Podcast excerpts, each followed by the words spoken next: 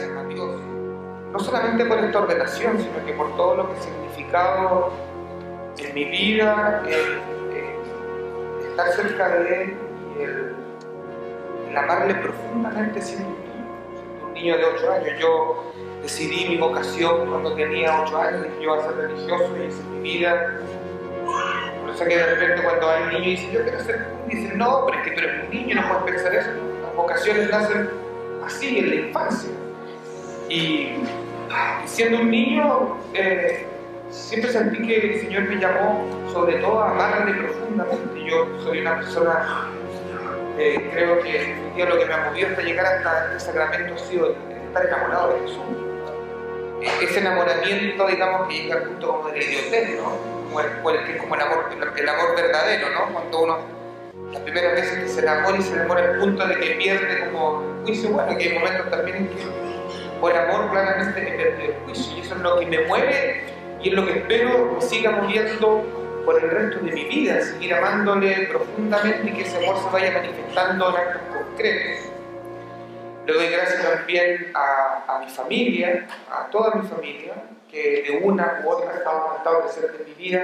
Gracias a mi familia y a mis familias también a, aquellos que me han adoptado y que yo he adoptado como familia, sobre todo gracias porque me han aceptado como yo soy, todo lo que soy. Creo que la gratuidad es una cosa muy importante en la familia y cuando uno da gratuidad, que la esencia del amor no, que el amor sea gratuito, eso se reconoce y es lo que nos hace libres, lo que nos hace seguros y lo que nos hace felices. Así que también quiero dar gracias a mi, a mi familia y de mi familia especialmente a mi mamá, porque sé que ella, eh, con todo su carácter y con el mío también, y con esta, esta también y de confianza y de apoyo mutuo, ha sido constantemente un apoyo en, en, este proceso vocacional, en este caminar de la vida religiosa, y sobre todo en los momentos más difíciles, que yo más me alejé de la vida religiosa, el año que estuve afuera, año y medio que estuve afuera, estudiando, trabajando, fuera de la vida religiosa, ella siempre fue el apoyo y la oración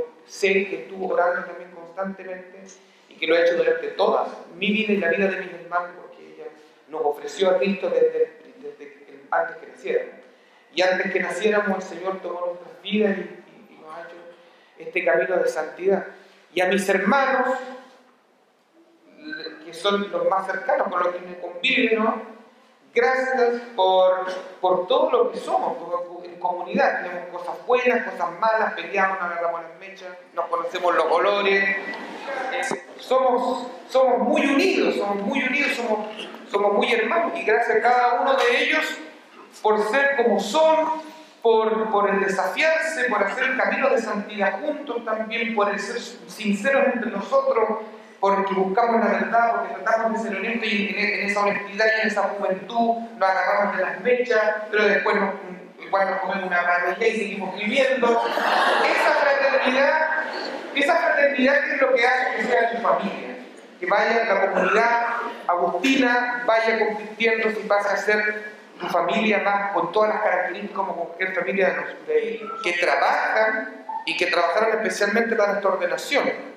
Nosotros como religiosos trabajamos con muchas personas, en la casa de la señora René, ustedes conocerán, la señora Priscila, está con nosotros la señora Naya, la señora Raquel también, todos, todos ellos que trabajan en la casa, como en los colegios, nuestros auxiliares también, que no sé si están por acá, en, mi varios auxiliares del colegio, son fundamentales en nuestra vida religiosa y mi vida ha sido fundamental, o sea, ver justamente en los trabajadores especialmente, eh, muy especialmente nuestros profesores, mis profesores, la presencia de Dios, yo eso lo agradezco mucho.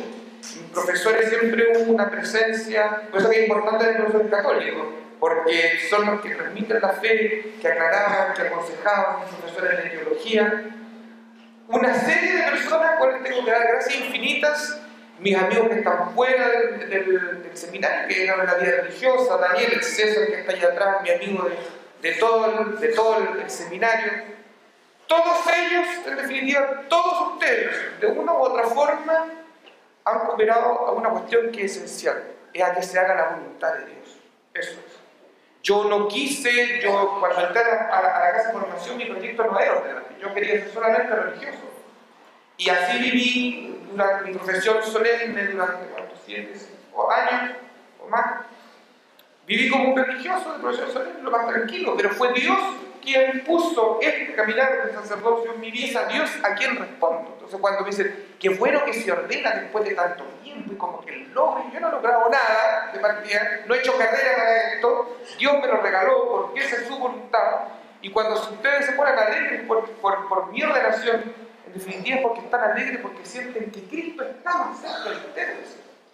Eso es, no soy yo, es Cristo quien vive en mí, como dice San Pablo. Y lo que ven en mí, al ser sacerdote, es a Cristo que está cerca de ustedes y que les dice de forma concreta que los ama profundamente y que dio la vida por cada uno de ustedes.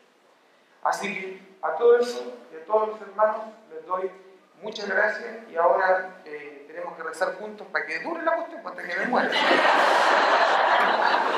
Que me, que, me, que muera ejerciendo el ministerio y para eso necesitamos la ordenación y trabajar juntos en esta iglesia que tiene muchos desafíos, especialmente, gracias a gracias a Dios, pero gracias también a la a María Santísima, que para mí ha sido fundamental en los momentos, especialmente en los momentos de más de crisis y de más dolor, el solo nombre de María y el rezo del rosario, que se los recomiendo a todos, nos, nos, nos, nos arrastra, digamos, nos saca de esos momentos de más angustia a esta Madre de amor infinito que es María. Muchas gracias.